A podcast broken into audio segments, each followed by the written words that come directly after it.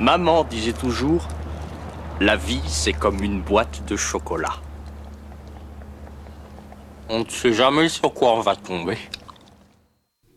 Bonjour, vous écoutez Une case par jour, un podcast de la médiathèque de Rumilly.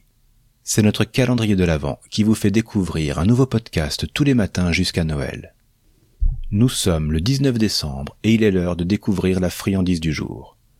Ouvrons donc cette 19e case. Comme hier, allez écouter l'épisode, il est très bien, la fiction du jour se passe à la radio. Lumière noire de Mehdi Bayad est plus proche de nous. Elle n'en est pas moins inquiétante. Nous sommes en Belgique, dans un futur proche. Depuis son appartement, Mehdi anime une radio pirate. Tous les soirs, à 22 heures, il lit les lettres qu'on lui envoie. Souvent des courriers de personnes hostiles au gouvernement totalitaire. Mais un soir, le ton des messages change.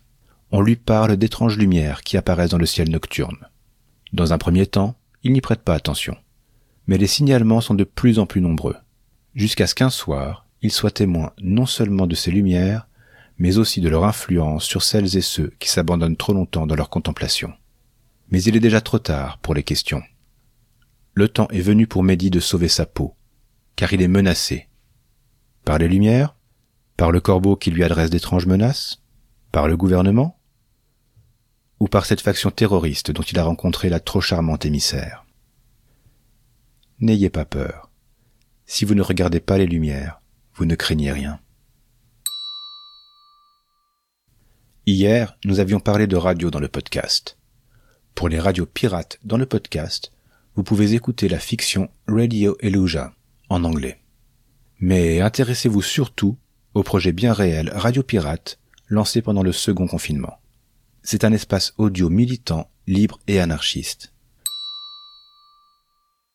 Une case par jour est un podcast de la médiathèque du Quai des Arts à Rumilly, proposé et réalisé par Stéphane de l'espace Image et Son. Retrouvez les références des podcasts évoqués et des documents cités dans les notes de l'épisode et sur notre site www.mediathèque-rumilly74.fr. Abonnez-vous au podcast sur la plateforme ou dans l'application de votre choix. Nous sommes disponibles partout. Vous pouvez aussi nous suivre sur Twitter, @mediarumilly. Quant à moi, je vous retrouve demain pour ouvrir la 20e case de notre calendrier. Bonne journée et bonnes écoutes.